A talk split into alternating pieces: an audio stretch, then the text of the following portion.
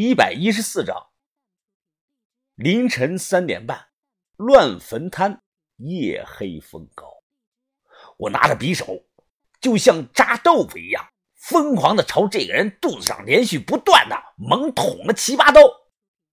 起初，这个人还知道反抗，慢慢的，他无力的靠在了我的身上，眼神变得呆滞涣散。我一把扯下他的口罩，这是个四十多岁的中年男人，颧骨很高，脸型偏瘦，我确定不认识他。我后退了几步，拿着带血的刀，大口的喘着气。这个人双手捂着自己的腹部，张大嘴看着我，他似乎想说话，但因为疼痛，他无法说出口。他就这么看了我有十几秒钟。身子突然扑通一声，栽倒在地。我过去摸了摸他的脖颈，没有了心跳。我满手是血，无力的坐在了地上。我掏出了一根烟，想点烟，可是打火机呢，因为沾了血，怎么打都打不着。妈的！我将打火机一把摔在了地上，脑海里有道声音告诉我：冷静。要冷静，他活该，他想谋财害命，我是正当防卫，我没罪。如果他不死，那现在躺在地上的百分之百就是我。急匆匆的回村里找了把铁锹，我返回乱坟滩，找了处角落的地方，然后开始挖坑。我用最快的速度挖了一个一米多深的方坑，将这个人拖了过来，哐咚，推到了坑里。他的鞋掉了，我又跑回去。捡了起来鞋，一起丢到坑里。我没有犹豫，开始埋土。我一边埋一边打量着四周，很是紧张，怕被人看到。突然，不知道哪里响起了悠扬的笛子声，吓了我一跳啊！伴随着还有嗡嗡的震动声。我低头一看，土已经盖住了这个人的大半张脸，他上衣口袋那里啊，透出微弱的亮光。笛子声就是从这里传出来的。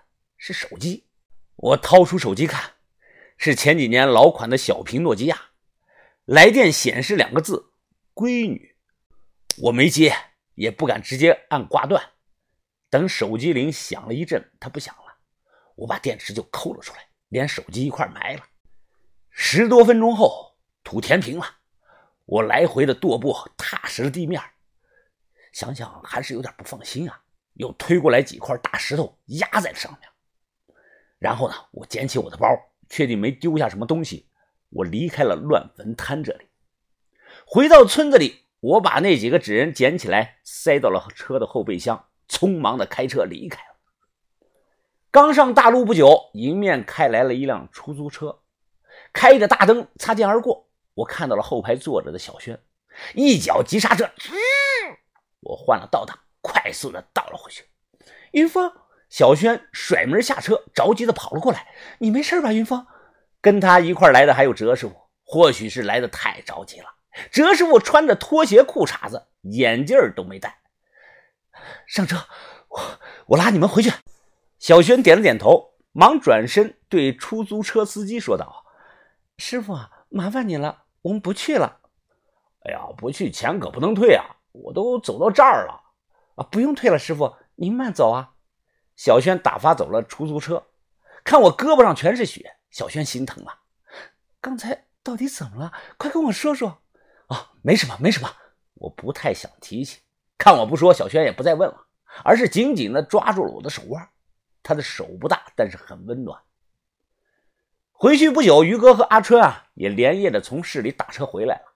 见我没出事于哥松了口气。哎呀，不管怎么样，人没事就好。你刚才真是吓了我一跳啊！我想着谁要杀你呢。行了，于哥，你别逼云峰了，他不想说。小轩向于哥解释着，于哥马上闭上嘴，不再问及此事。我包沾了血，那一兜子的银币也沾了血，洗了好几遍水才冲干净。我和把头聊了几分钟，我很困，便上床睡觉了。这天晚上啊，我做了个噩梦。梦感很是真实。现在过去好多年了，到现在我都会不时的想起。我问过一位心理医生，医生说这类梦啊叫离体梦，专业解释说是人的潜意识中自己害怕的某种东西具象化了。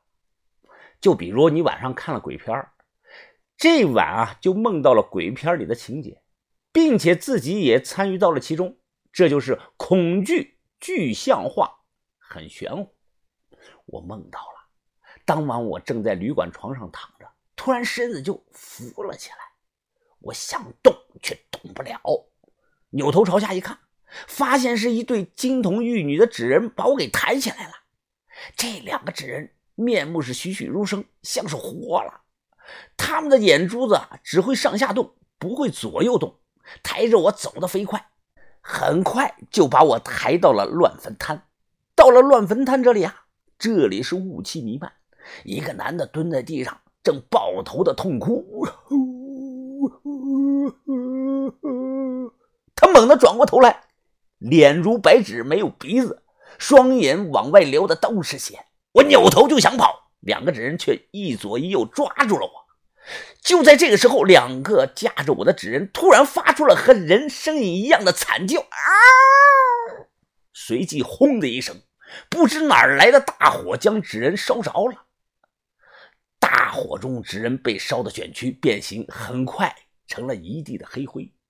我胸前微微的发烫，低头我一看，是老福留给我的眉心骨。哎呀！我从噩梦中惊醒，后背全是黏黏的那个冷汗。